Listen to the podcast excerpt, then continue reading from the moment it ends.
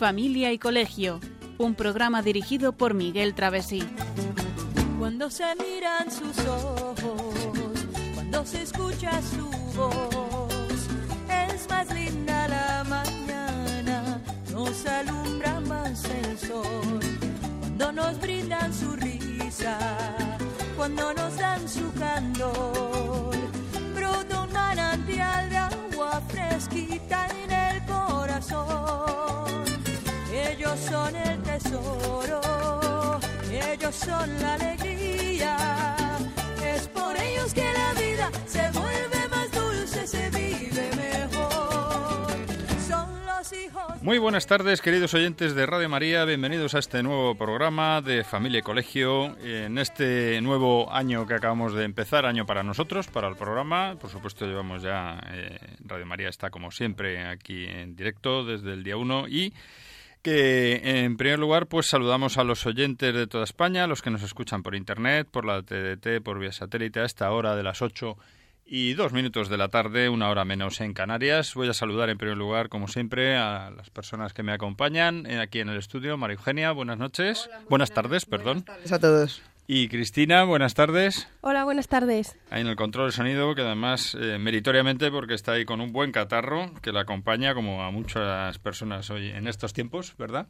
Y bueno, pues vamos a hacer este programa en el que nos vamos a centrar en educar y formar en la familia y en el colegio, como decíamos en, en el anuncio, en los anuncios que hemos ido haciendo del programa tanto en Facebook como en Twitter, en distintos eh, a través de correos a las personas que nos siguen permanentemente, pues hoy vamos a hablar de formar y educar para el bien común en la familia y en el colegio, que este programa es continuación de eh, anterior, en el que ya estuvimos hablando, que comenzamos hablando de por qué educar y formar en la familia y en el colegio, hace ya dos programas, explicando pues qué es edu educar, cuál es el ideal, cómo educar en libertad, el por qué educar y formar en la familia y también en el colegio y esa colaboración necesaria de la familia y del colegio. Continuamos hablando también en su momento del optimismo en la educación, de la necesidad de optimismo, ¿no? Es una tarea que tiene su cierta eh, cierta dificultad y que requiere esfuerzo, indudablemente, pero que con optimismo y siendo matrimonios optimistas y familias optimistas, pues podremos conseguir tener familias fuertes, ¿no? Y ya empezamos a hablar el otro día, el último día, eh, en el mes de diciembre, en cómo educar y formar en la familia para conseguir esas familias fuertes que queremos tener y cómo es necesario adquirir virtudes. Y hoy continuaremos ahí.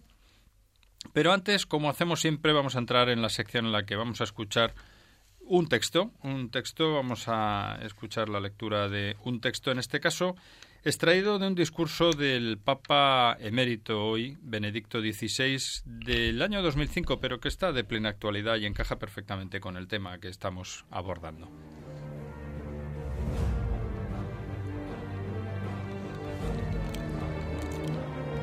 Conviene prestar atención muy especial a la institución conyugal y familiar, a la que no puede equipararse ninguna otra forma de organización relacional, pues es el fundamento de la vida social y desempeña un papel insustituible en la educación de la juventud, conjugando autoridad y apoyo afectivo, dando a todos los jóvenes los valores indispensables para su maduración personal y el sentido del bien común, así como todos los elementos necesarios para la vida social. Para ello, hay que ayudarla y sostenerla, de modo que no renuncie a su misión educativa dejando a los jóvenes abandonados en sí mismos. Es necesario proponer a los jóvenes un ideal de sociedad y un ideal personal, para que conserven razones de vivir y de esperar, y tengan más confianza en un porvenir mejor que les permita edificar su existencia, encontrar trabajo para afrontar sus necesidades y las de su familia, y para alcanzar el bienestar al que naturalmente tienen derecho.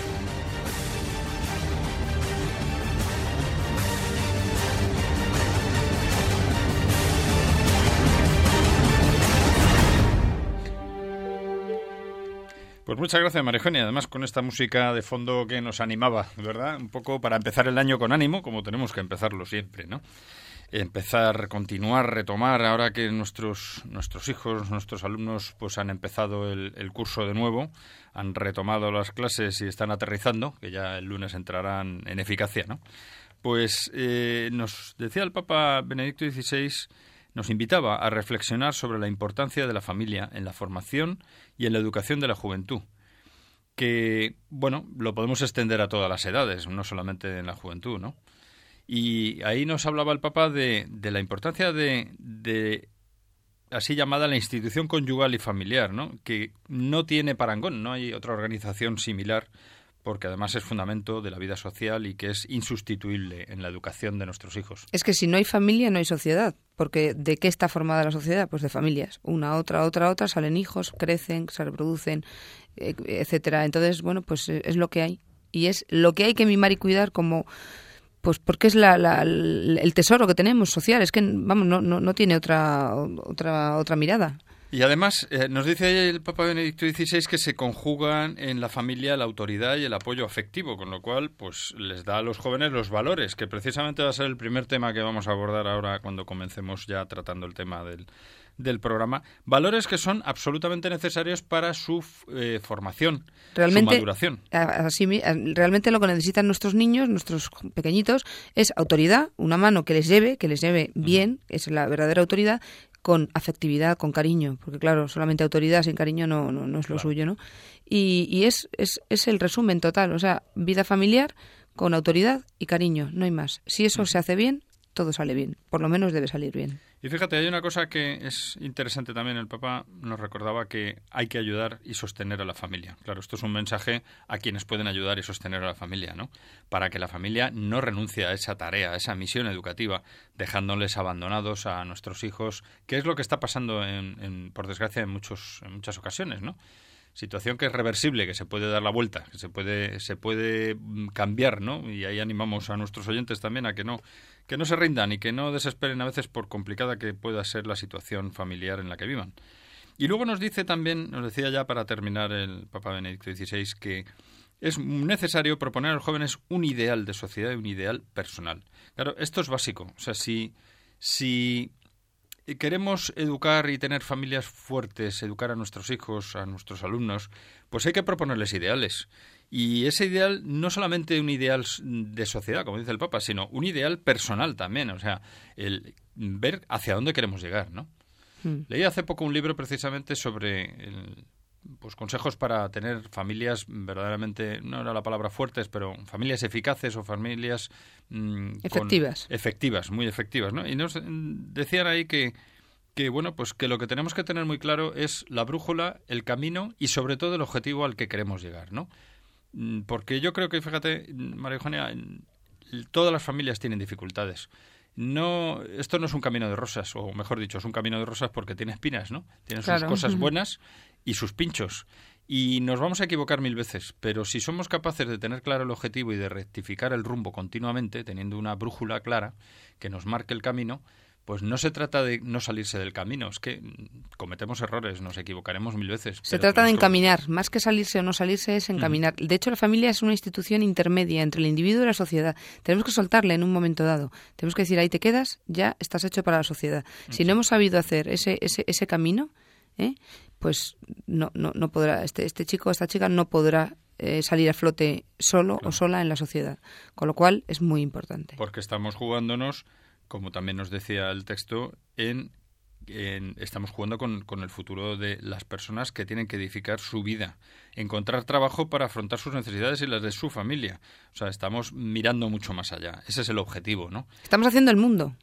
No estamos haciendo personitas, que sí, por supuesto, pero es que, las personitas hacen el mundo. Y, y, el mundo significa que cuando sean mayores, cuando lleven ellos las riendas de la sociedad, tienen que saber dar el ejemplo que han recibido. Mal ejemplo, van a dar como no lo reciban en condiciones. Yo creo que esto se entiende, que es muy fácil entender y que, bueno, se trata de, ponerlo en práctica buenamente. Para eso estamos intentando ayudar, ¿no? Efectivamente. Nosotros nos, eh, nos tratamos de imbuir de, la, de las, el camino que tenemos que llevar todos, ¿no? Porque aquí aprendemos nosotros también, ¿no? Y, y bueno, intentar seguirlo, ¿no?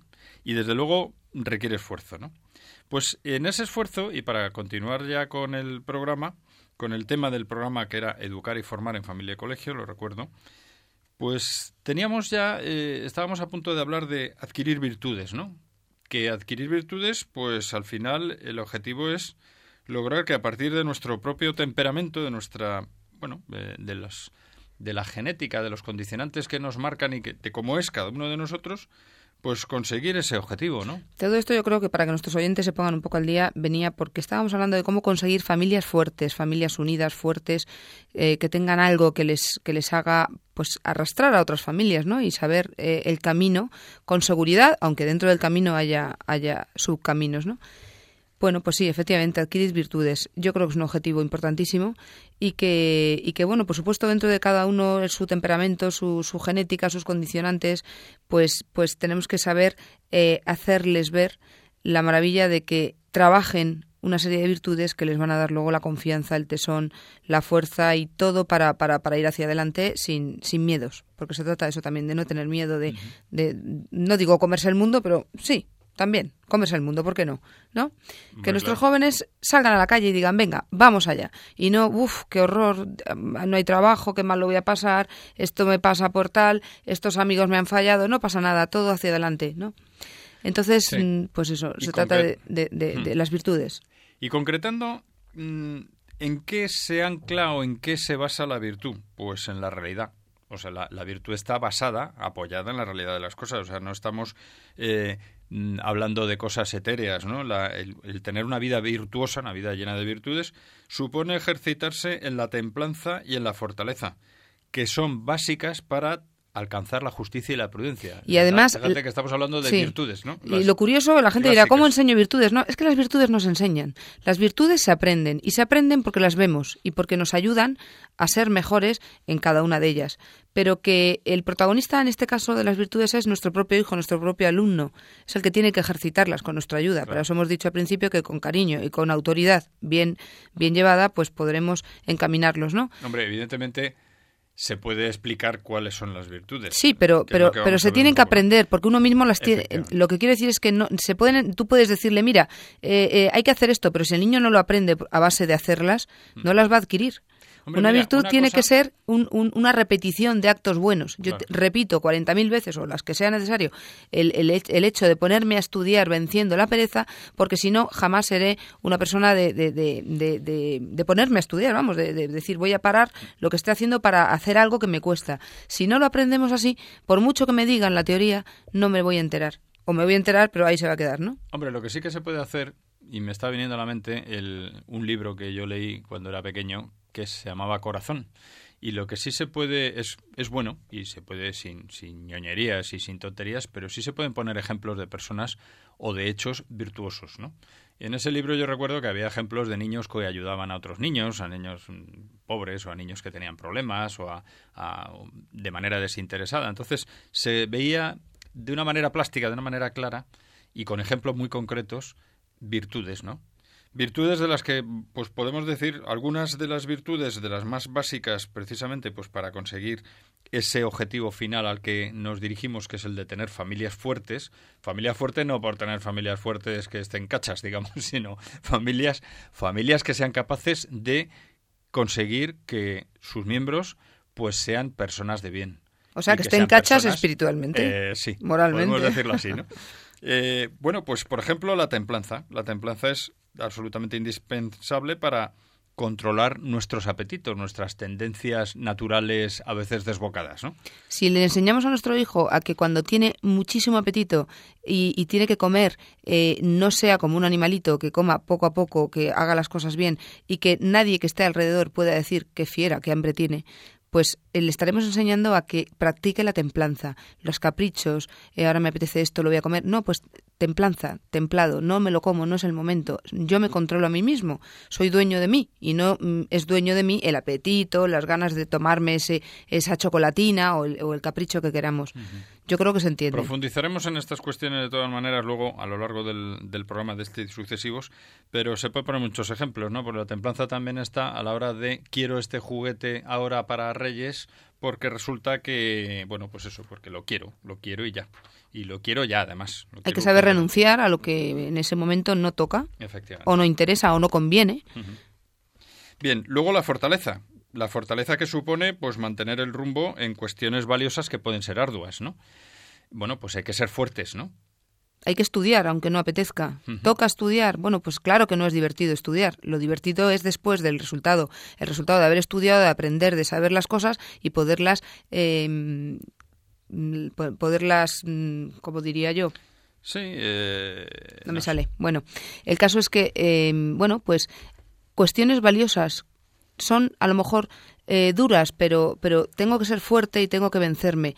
También es un, es un modo de templanza, de alguna manera es un modo de templanza, porque todo es eh, retenerme a mí mismo, ¿no? No es tampoco ser un masoquista, ni muchísimo menos, pero es decir, bueno, voy a estar por encima de este instinto. A mí me apetece mucho más dormir por la mañana que levantarme para ir al trabajo, pero yo tengo que ser fuerte y decir, no, vamos a ver, está por encima el, el, levantarme, el pasar por esto, y, y bueno, pues yo creo que todo así, ¿no?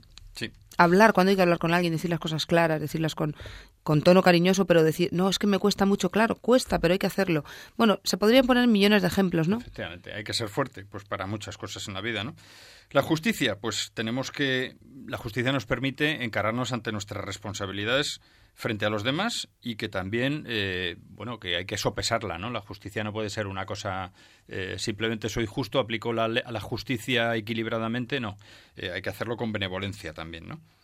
La prudencia, pues también es una virtud que tenemos que aplicar porque nos permite, pues, ser realistas y estar atentos a la vida, ¿no? Y ser prudente nos va a ayudar a saber estar, a saber hablar, saber parar a tiempo. O sea, la prudencia es importantísima en esta vida. La fe. Tenemos que confiar en los demás, con, con el riesgo de resultar engañados ¿no? en algunas cuestiones, pero bueno, hay que confiar, hay que aprender a confiar en los demás y enseñar a nuestros hijos a que confíen en otros. ¿no? Es que si vamos por la vida desconfiando de todos, eh, al final nos crearemos enemigos por doquier y entonces no compensa.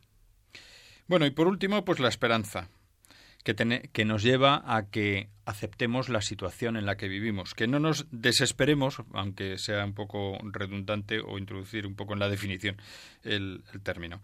Es decir, que aceptemos lo que tenemos, que no quiere decir resignarnos a lo que tenemos y rendirnos ante la situación, sino el bueno, pues aceptarlo, aceptarlo con deportividad, aceptarlo pues de la mejor manera posible, ¿no? Claro, la persona que tiene esperanza sabe que por cualquier problema, cualquier enfermedad, cualquier cosa por grave que sea, no no no termina, como dices tú, no termina la vida así, ni aquí, en ese momento. Eh, hay una esperanza que pasa por encima de ese problema y entonces tenemos la ilusión en ese después. Siempre hay un después, siempre hay un después, por eso no nos caemos con todo el equipo. Eso también es muy importante. Bueno, pues llegado a este punto en el que hemos hecho un repaso de las virtudes, eh, de la necesidad de, adquirir determinadas virtudes que son muy importantes, vamos a hacer una pequeña pausa musical en la que vamos a escuchar pues una canción que nos anima a seguir adelante con el curso, pues con optimismo, como hay que seguir.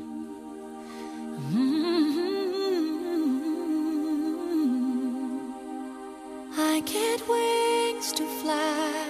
Oh, I'm alive.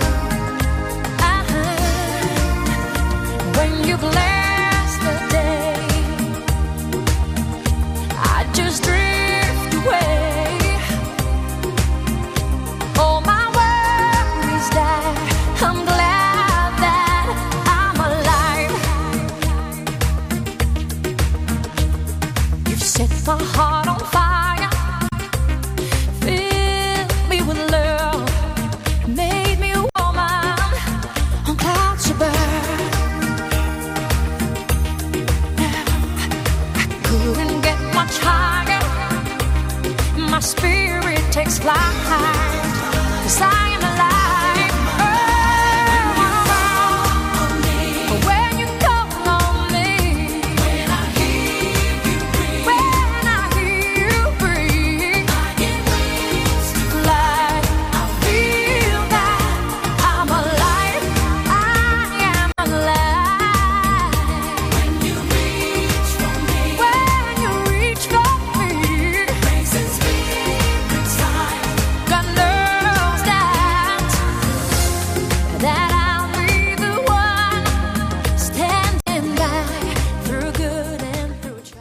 saludamos de nuevo a los oyentes de Radio María que nos están escuchando. Damos la bienvenida a los que se acaben de incorporar en este programa que estamos haciendo de familia y colegio dedicado eh, a educar y formar en la familia y en el colegio. Y que en el que hemos estado hablando dentro, digamos, de lo que es cómo educar y formar bien en la familia, pues de la necesidad de adquirir virtudes y hemos enunciado pues cuáles son las virtudes en las que nos podemos apoyar, ¿no? que debemos tratar de conseguir pues en nuestros hijos y alumnos. Y bueno, pues ahora dentro de esa línea de cómo educar y formar en familia, pues evidentemente tenemos que educar a los nuestros en el optimismo. ¿Y para eso qué podemos hacer? Pues, pues, primero, como bien venimos diciendo de las virtudes, que las vayan trabajando. Si nuestros hijos, nuestros alumnos mm, van trabajando toda esta serie de virtudes, tendrán muchísimo terreno ganado para el futuro, porque les habrá hecho, pues eso, fuertes, virtuosos, eh, prudentes, mm, todas las que hemos nombrado, ¿no? Templados. Eso es, un, buen elemento eh, de partida. Lo que pasa es que, yendo a lo práctico, yendo, quiero decir, a, la, a, la, a ejemplos concretos, a mí se me ocurre, como, en primer lugar, pues que hay que analizar las cosas viendo el lado positivo. Es decir, tenemos que ir a, mm, a estudiar las cosas. Esto yo ya lo he ido diciendo al principio ¿no? del programa, pero a nosotros el, el, educar y el formar bien y el conseguir que nuestros hijos salgan adelante lo mejor posible requiere un esfuerzo y un esfuerzo muy importante. O sea, es lo donde nos estamos jugando, yo creo, lo más importante de nuestra vida, ¿no? Si el otro día veía un ejemplo en el que una persona decía, si a un grupo de empresarios les dijeran que su empresa está a punto de hundirse, ¿harían todo lo posible por levantar a esa empresa? Sí, pues la familia igual. Tenemos que hacer todo lo que esté en nuestra mano para sacarlo adelante, ¿no? Entonces, como punto de partida también, este de las virtudes que has dicho, otro punto fundamental ya y concreto, analizar las cosas procurando ver siempre el lado positivo. Sí, porque si vemos solamente lo malo, nos quemaremos y hundiremos, hundiremos el, barco. Entonces, si, si, no hay optimismo y que, el optimismo se traduce al final en ganas de volver a seguir adelante porque no pasa nada, esto, esto se queda atrás y aquí no ha pasado nada, entonces si hundimos el barco ya no hay nada que hacer. Y ahí es donde vienen las depresiones y ya no puedo más, y esto es horrible, y hasta aquí hemos llegado, y esto no tiene solución. Luego nos tenemos que esforzar por dar sugerencias y soluciones, aunque a veces esto sea eh, rechazado, ¿no? Hombre, tenemos que intentar hacerlo con mano izquierda, ¿no? Y no dedicarnos a criticar y a quejarnos de las situaciones o de las cosas que ocurren, sino eso, dar sugerencias, eh, procurar, intentar que las aporten ellos, ¿no? nuestros hijos o nuestros alumnos. Eso, bueno, pues eso en, yo creo que en el panorama educativo ha ido cambiando con el paso de los años. ¿no? Antes se les imponía o se les dirigía mucho, digo, hace ya siglos a lo mejor, era, era un poco el aprender cómo había que hacer las cosas. Yo creo que en el siglo pasado ya se, se empezó a, a intentar despertar en el alumno el que aporte las soluciones a los problemas que se, que se planteen. Es que además es una postura mucho más inteligente, Miguel, porque si ante las críticas y las quejas y lo malo, lo malo, nos dedicamos a, a ponerlo peor, a, a, ennegrecerlo más, pues entonces no, no, no, habrá solución. Sin embargo, en, en, lo malo, que ya se supone que por eso estamos buscando soluciones y sugerencias, en, en, ese, en ese punto malo buscamos lo bueno, la solución con optimismo, nuestros niños pues eh, verán la luz y dirán, venga, hacia adelante. Y entonces intentarán levantarse y lo, lo que decimos, ¿no? El, el salir a flote en cada una de las situaciones, porque todas son susceptibles de mejora. Otro tema es importante, el procurar descubrir las cualidades y las capacidades de los demás. Estamos buscando educar a los nuestros en el optimismo, pues hay que buscar lo bueno, esas cualidades, esas grandes o buenas capacidades que tienen los demás, reconociendo el esfuerzo, el interés, la dedicación, el intento por cambiar o por mejorar de los demás. Sí, porque no hay nadie que lo haga todo mal, ni nadie que lo haga todo bien. Entonces, vamos a buscar lo positivo de cada uno, que todos tenemos cosas y muchas positivas. Y, vamos a, no pisotear tanto en lo malo, que efectivamente hay que decir a veces lo malo para que se pueda mejorar, porque claro, si no saben lo malo no, no mejorarán. Pero vamos a descubrir, como dices tú, esas, esas capacidades y esas cualidades siempre en positivo. Luego también tenemos que aprender a ser sencillos y pedir ayuda o enseñar a que aprendan nuestros hijos a que se, esa sencillez y a pedir ayuda acudiendo al consejo de quien nos puede ayudar. Esto también conforma la educación en el optimismo, ¿no? Porque mm, si uno se, se encierra en, en, buscar las soluciones en, en, lo que él sabe y cómo sabe hacer las cosas, pues no va muchas veces a ser capaz de salir adelante. Para esto se necesita un poquito de humildad, porque claro, el soberbio no, yo lo sé todo, a mí nadie me va a ayudar. Sin embargo, tenemos que tener la suficiente humildad y sencillez para decir, vamos a ver, no lo sé todo, habrá quien sepa más que yo. En nuestros hijos, pues en principio somos los padres, pero oye, los padres también tenemos que pedir muchas veces ayuda, o por lo menos debemos hacerlo, ¿no? Hay mucha gente que sabe mucho más que nosotros en temas de educación, en temas de estudios. Oye, pues acudamos a ellos, ¿o no? Y por lo mismo habrá que hacer lo contrario. Igual que mm, vamos a pedir o vamos a querer que nuestros hijos mm, sean capaces de pedir ayuda, también nosotros o ellos tienen que ayudar a los demás y pensar en los demás, ¿no?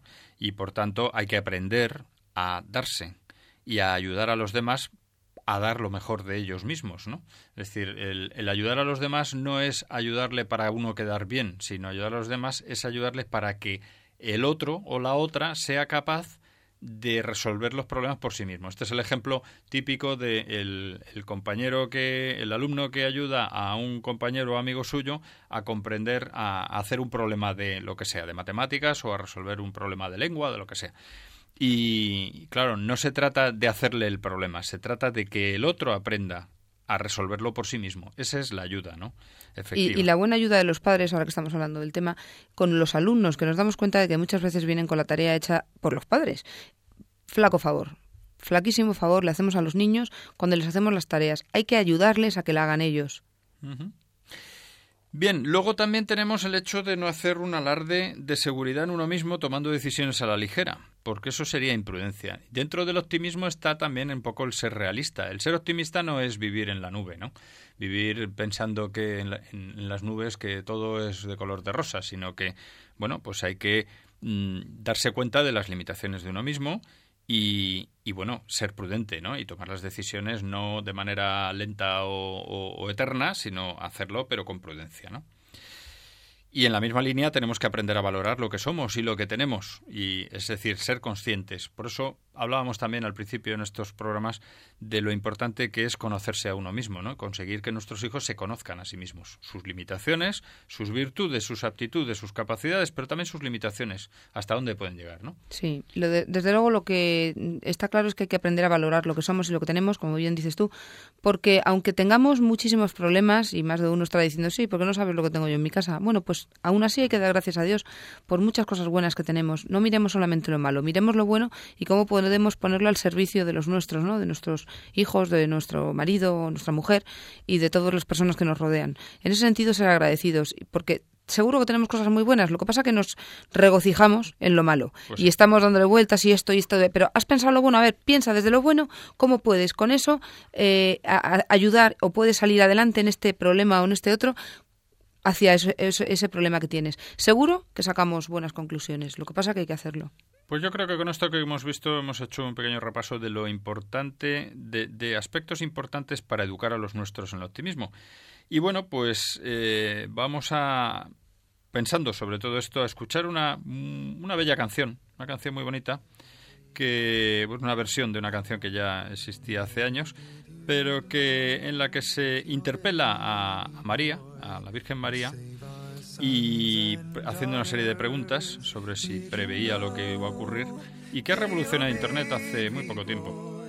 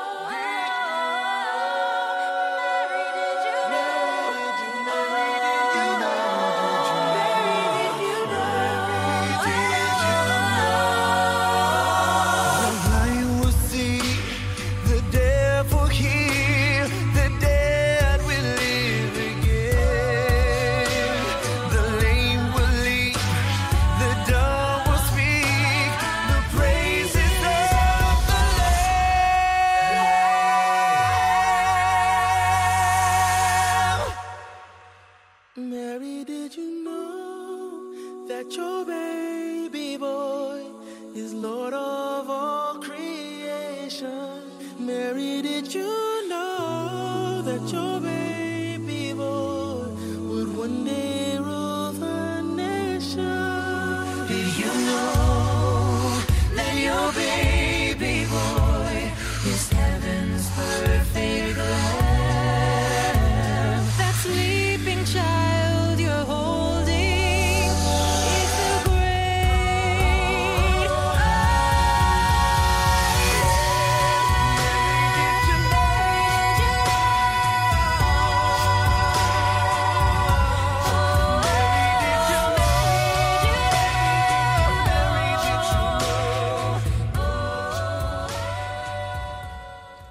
Pues continuamos aquí en este programa que estamos haciendo de familia y colegio, en el que estamos dedicándonos a hablar de educar y formar en la familia y en el colegio, aquí en Radio María.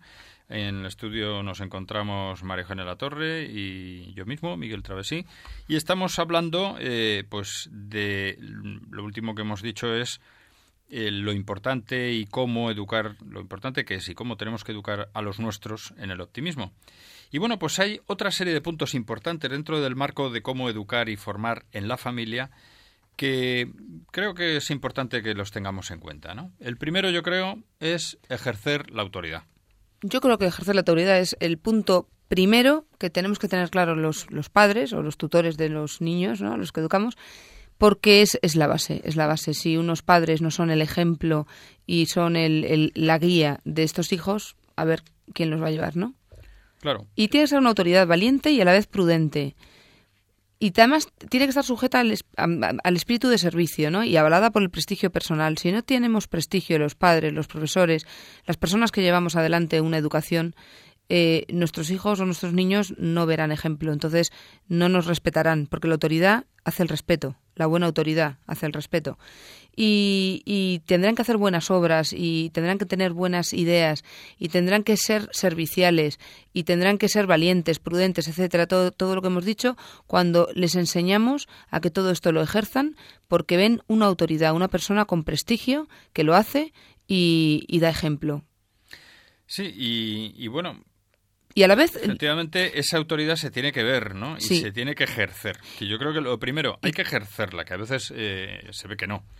¿no? Y luego se debe lograr la obediencia pues a través del, del amor, ¿no?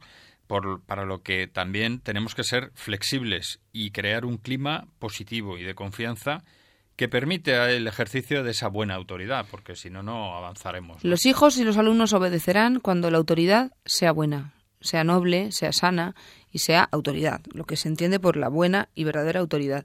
Entonces obedecerán, pero no por miedo ni por nada de esto, porque, eh, porque tiene que haber flexibilidad. Lo harán porque, porque quieren. Y ahí está, ahí está el detalle, ¿no? Ahí está el fondo de la cuestión y el, el cómo lo haremos bien, cómo lo sabremos, porque nuestros hijos serán dóciles. Y son dóciles cuando ven docilidad en los mayores.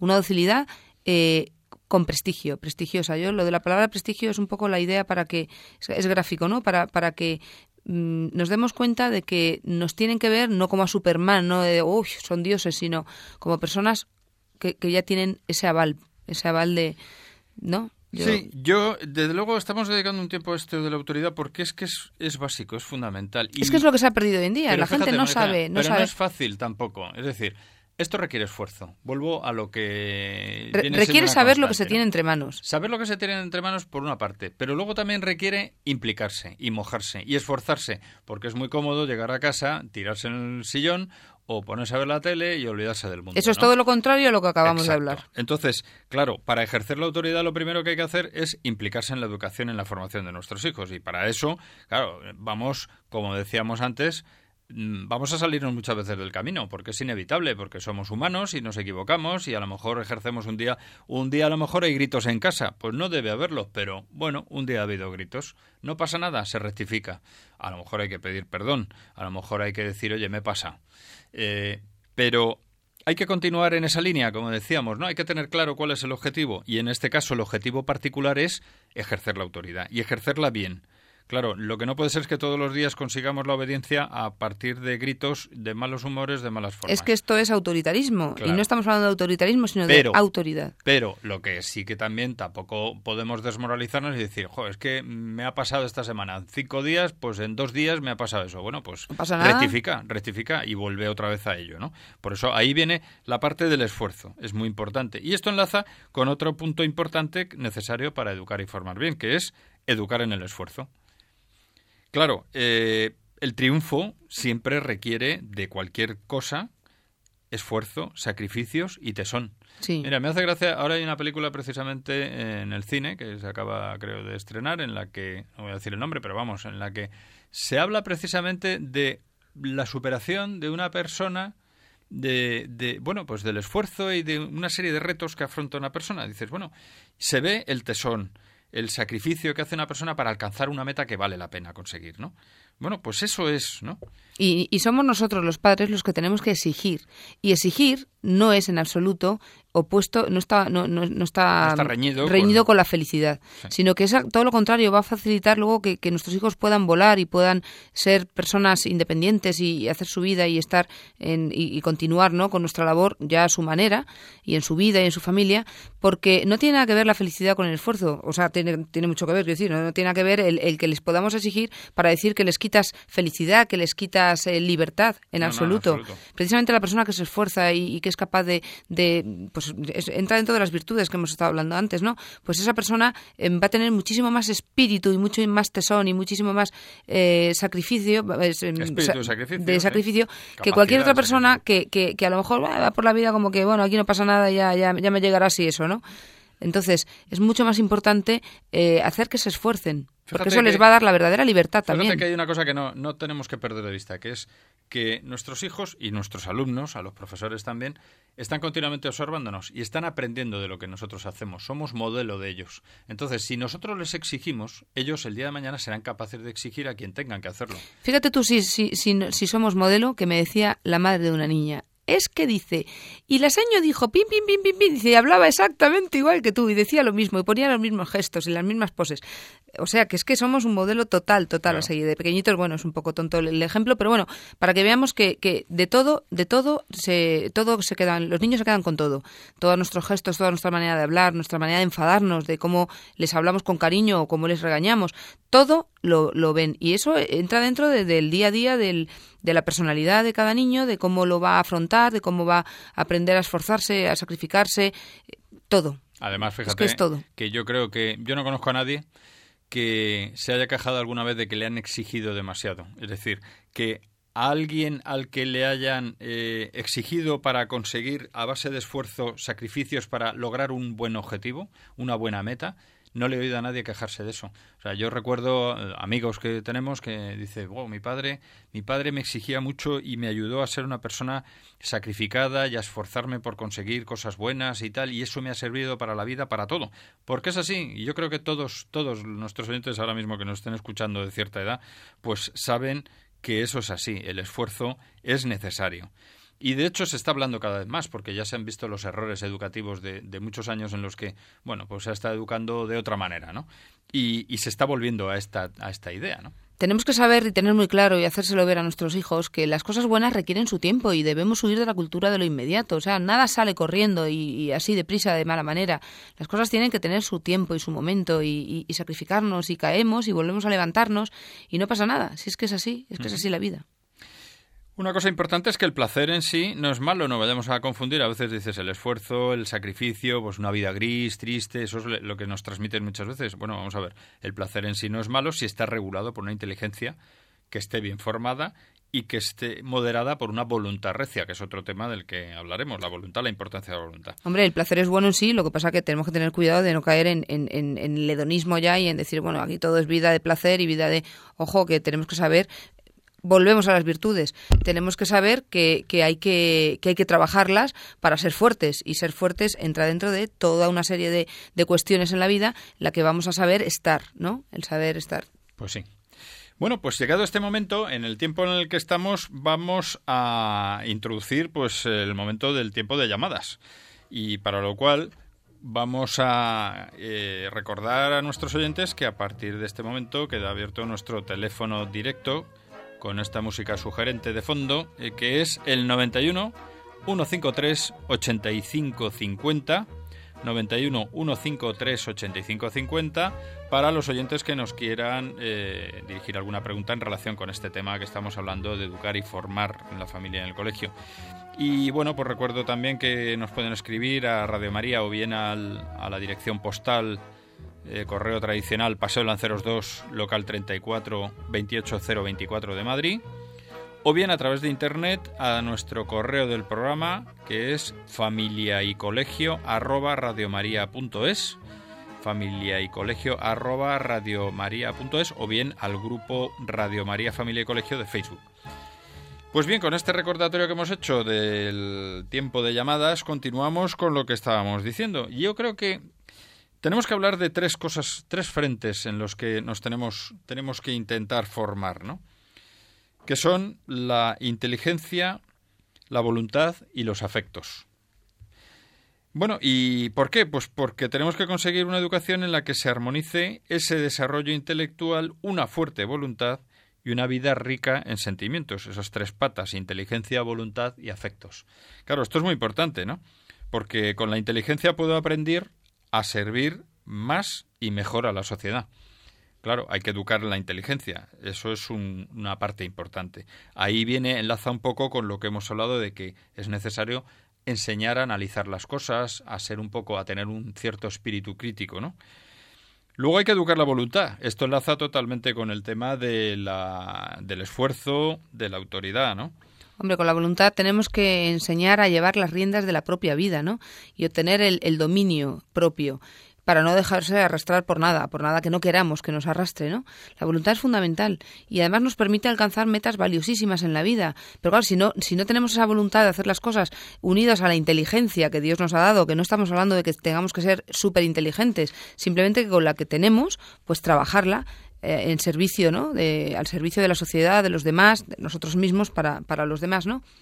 Entonces, eh, pues eso, que hay que alcanzar eh, un, un estado en el que tengamos la suficiente fortaleza para que salgamos adelante con nuestra voluntad, que queramos empeñarnos en hacer las cosas.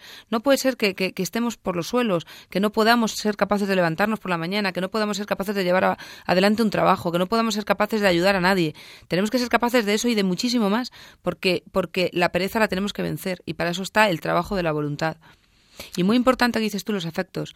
Los afectos estamos hablando de, de acertar en la educación afectiva porque es fundamental, es, es clave ¿no? a nivel emocional para, para, para, ser feliz en la vida. Si no tenemos la, la afectividad bien controlada y bien encauzada, vamos a ser unos desgraciados porque una parte muy importante de la vida, o por, por no decir toda, es la felicidad. La felicidad, la felicidad tiene que ver mucho más con, pues eso, como decimos, con la armonía de la personalidad que con la capacidad intelectual. Entonces, si queremos ser felices, tenemos que trabajar los afectos. Y eso es muy importante que venga desde casa, desde nuestros padres y, por supuesto, en el colegio. Si somos capaces de conjugar la inteligencia, la voluntad y los afectos que determinarán a la larga el comportamiento, si somos capaces de esto, vamos, tenemos, tendremos una vida estupenda. Sí, la verdad es que a mí mm, me somos optimistas, ¿eh? Somos de lo más importante, de lo más importante que las tres cosas que hemos comentado de la inteligencia, la voluntad y los afectos, desde luego la voluntad y los afectos son fundamentalísimos, ¿no? Ese, ese para mí es importantísimo el no dejarse arrastrar por esa por ese hedonismo que nos que nos impera hoy en día. Ahora está de moda la afectividad, pero um, hay que tener cuidado con eso. No se trata de, de, de caer en el sentimentalismo. Estamos hablando de, de efectividad, no de pues vamos a dar paso a, Consuelo, que nos llama desde Algeciras. Buenas noches, Consuelo. Buenas tardes, noches, más bien. Consuelo, ¿qué tal? Hola, buenas noches. ¿Qué tal? Adelante. No, es que a mí ese tema me encanta. Es un tema precioso que además, pues, aunque es, laborioso y tenemos que, luchar mucho por ello, pero eso tiene de, de premio el luego ver cuando los hijos son mayores que digan, mamá y papá, me da mucha alegría de, de que nos hayáis educado así. Eso, porque a veces mm, tenemos que ir un poco y mucho contracorriente. Sí. Mm, yo, mm, bueno, una cosa que yo le decía, yo puedo ser como una mamá cangrejo, pero me tengo que esforzar en andar para adelante porque los cangrejos andan de lado. Entonces tengo que esforzarme para andar delante, andar hacia adelante para que mis hijos anden hacia adelante. O sea que yo no puedo hacer decirles que sean ordenados si yo no soy ordenada. Claro. o sea que entonces mm, yo pues me pongo, vamos hoy a ordenar eh, los libros, vamos a ordenar el armario, vamos a ordenar pues el cuarto de jugar y ellos mm, pues aprenden a ordenarlo. Si ven que nosotros nos levantamos tempranito porque tenemos la costumbre, pues el que quiera que levantarse temprano, que diga que se le levante. Entonces, yo, mamá, yo, papá, yo me levanto temprano. Y ya, pues íbamos tempranito, pues nos íbamos a misa. Que se aprende a nadar nadando. Exacto. ¿eh? Y, y creo que esa es la mejor lección, porque muchas veces los sermones no sirven para nada. Es el ejemplo. ¿eh? Luego, el, el esforzarse en que los niños eh, ejerciten eso, como habéis dicho antes, la voluntad. No, yo quiero esto, quiero lo otro, no. Quieres lo que necesitas. Y siempre hay alguna cosita de capricho, pero no quiero ahora y, y, melón y tajada en mano, ¿no? Como se dice vulgarmente. No es así, ¿no? Y pues eso, que aprendan a ser generosos y sacrificados, a no ser niños de invernadero, como ya dije en otra ocasión, sino niños a todo terreno, porque luego a la larga, cuando son mayores, lo agradecen. Yo lo sé por experiencia y nuestros hijos pues nos lo han dicho y para nosotros ha sido una alegría muy grande. Yo no tengo más que decir. Pues fenomenal, Consuelo. Muchas gracias por tu testimonio y ahora continuamos en. Gracias a ¿eh? vosotros. Muchas gracias. Hasta luego. Buenas noches. Como bien dice Consuelo, nadar nadando y predicar con el ejemplo, claro que sí. Y nuestros hijos, como nosotros también tenemos la experiencia de hijos ya mayores, pues te agradecen luego los malos ratos, entre comillas, que les has hecho pasar, ¿no? Ah, es que me quejo porque, claro, siempre estáis exigiendo tal. Decías tú hace un rato, Miguel, ¿no? Lo mismo, ¿no? A veces los niños. Pero realmente, de mayores, nunca he oído yo tampoco quejarse a un hijo cuando al final el resultado ha sido positivo y bueno, decir, bueno, es que me han educado con esfuerzo. Pues muy bien, Consuelo, porque se nota que, han sabido además, llevar, además ha sido, llevar adelante la familia. ¿no? Aparte de que, de que coincidimos, como yo creo que no puede ser de, de, manera muy diferente, porque todos los que bueno tienen o tenemos experiencia ya en estos, en estos temas y la gente que lo cuenta, pues eh, está claro, todos coincidimos en eso, pero aparte de todo es de agradecer tu aportación porque bueno, es un testimonio vivo, claro, ¿no? Y un apoyo más. Y un apoyo más. Bueno, pues estábamos hablando de, Yo decía el tema de que para mí es muy importante el asunto de la voluntad, el obtener el dominio de sí. ¿Cuántos niños no vemos, cuántos chavales no vemos por la calle que, que se dejan llevar, no? Y bueno, por desgracia lo vemos eh, pues simplemente con el ejemplo en la cabeza ahora de las litronas, de pues lo que vemos los fines de semana, el botellón, el, el cómo van, mm, podríamos decir, en manada, ¿no? Y dices, bueno, y se dejan arrastrar, ¿no? Dice que falta de dominio de sí mismo, ¿no? Y ahí estamos fallando también los padres, ¿no? Los profesores hacen muchas veces, a veces fallan también, pero también hacen muchas veces lo que pueden, pero si la familia, como hemos hablado tantas veces, no colabora con el colegio, poco puede hacer uno por una parte sola. Ha habido una palabreja que no hemos nombrado y que es fundamental en esto de la educación y mucho, mucho en la voluntad, y es la palabra disciplina. La disciplina está muy mal vista porque parece que es orden y mando, ni muchísimo menos. La disciplina se la tiene que imponer, autoimponer uno mismo. La disciplina es, es nada más y nada menos que el poder vivir en orden. Todos, todos necesitamos disciplina. En la calle hay una disciplina, los semáforos. Se pone rojo, nos paramos los peatones. Verde, empezamos a cruzar. Si no hubiera esa disciplina sería un caos y nos atropellaríamos unos a otros. Por lo tanto, eh, educar la voluntad también requiere una disciplina, una gran disciplina por parte de uno mismo, ¿no? Uno tiene que aprender a imponerse a sí mismo para conseguir sus propósitos y sus objetivos. Y es realmente el aprendizaje de la verdadera libertad. Si yo me auto mm, no castigo, tengo mi disciplina, me autocontrolo, y digo, no, esto ahora no y tal, estoy siendo verdaderamente libre porque estoy haciendo lo que me da la gana conmigo mismo, no lo que me impone el, el, pues eso, el apetito. el... enfoque, el enfoque es distinto del que muchas veces se caricaturiza en televisión respecto a otras épocas o a otro tipo de o, a, la educación en otras épocas, que no era tan mala como muchas veces se critica, ¿no? Y, dice, vamos a ver, eh, que la disciplina no es yo hago esto porque, o sea, yo uno a mí mismo, yo es que me castigo y no hago esto porque así. Vamos a ver, si, si de lo que se trata precisamente es de ser señor de uno mismo, Es decir, no ser un borrego, no dejarse llevar, sino ser yo el que manda sobre mi propio cuerpo y sobre mis apetencias. Y eso me hará ser mejor, más fuerte ante las adversidades de la vida y para ser capaz de llevar el rumbo de mi vida, como decíamos en el primer programa en el que tratábamos este tema, ¿no?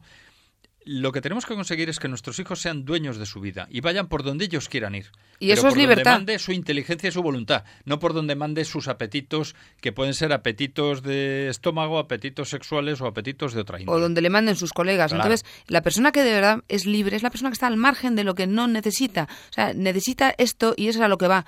Y así es. La verdadera libertad, como nos han demostrado con su ejemplo y volviendo también a lo que nos ha dicho Consuelo en la llamada, eh, la verdadera libertad, con el ejemplo de otras personas, eh, a veces uno puede ser libre y estar en una prisión. Perfectamente. ¿Por qué? Porque a mí la libertad no me la quita el hecho de que me encierren entre cuatro paredes. La libertad la tengo yo por mí mismo. Es decir, ese es un grado elevado de libertad. Una libertad que han interior. sufrido, por ejemplo, pues eh, cristianos perseguidos cuando la época del, de la Unión Soviética y deportaban a, a sacerdotes, cristianos, obispos y de todo a Siberia, pues ellos eh, seguían eh, celebrando y siendo libres, ¿no? Por su cuenta. Es que hay una libertad interior que es muy importante, que es la autodirección, el control de uno mismo, la capacidad de canalizar, ¿no? Las propias energías hacia un proyecto personal de vida ya que uno quiere, ¿no? Esa es la verdadera libertad, la libertad que no necesita nada externo, ¿no? Eh, eh, y, la verdad es que sin ella no hay carácter ni hay personalidad, sino amaestramiento.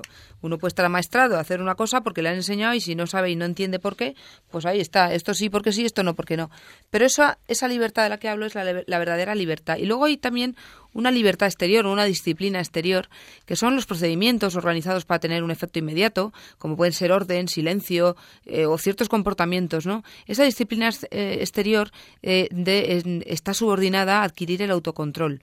Entonces, mm, es también un tipo de libertad. Yo hago lo que quiero en cada momento, lo que quiero porque sé que es bueno hacerlo. Yo no voy a llegar a una reunión y ponerme a dar gritos y a molestar a la persona, al ponente, ¿no? que está a lo mejor dando una conferencia.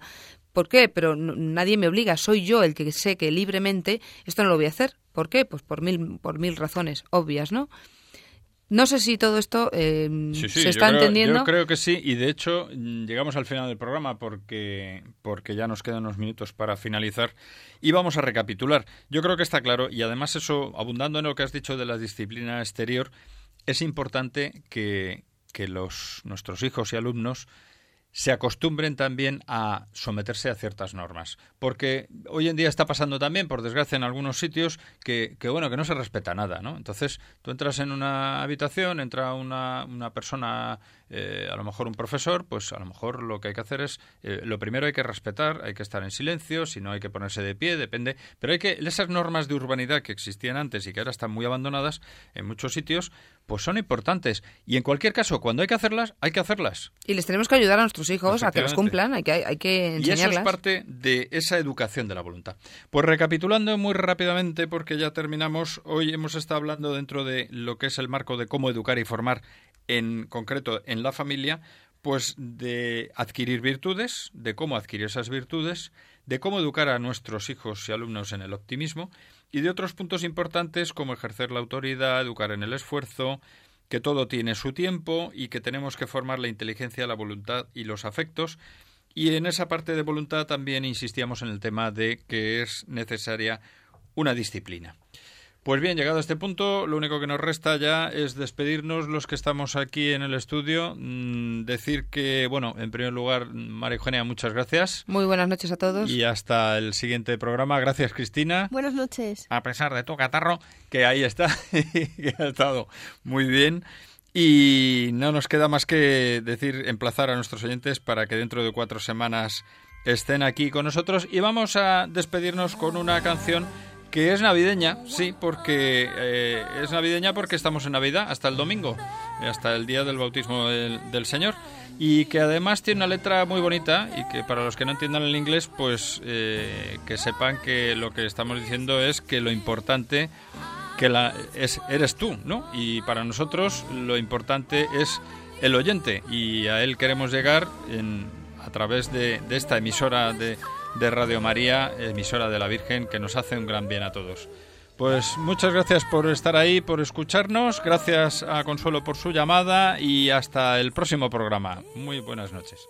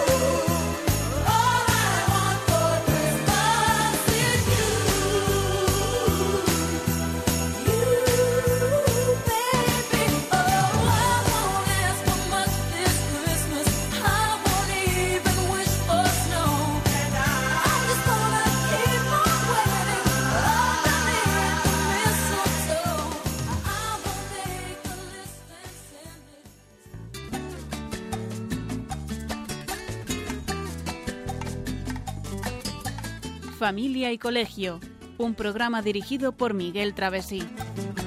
Cuando se miran sus ojos, cuando se escucha su voz, es más linda la mañana, nos alumbra más el sol. Cuando nos brindan su risa, cuando nos dan su candor, brota un manantial de agua fresquita en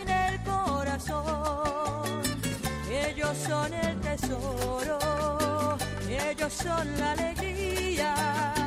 Es por ellos que la vida se vuelve más dulce, se vive mejor. Son los hijos la bendición, el milagro de nuestro amor. Nos enseñan cómo amar, cómo abrir nuestro corazón. Son los hijos la bendición, esencia del hogar.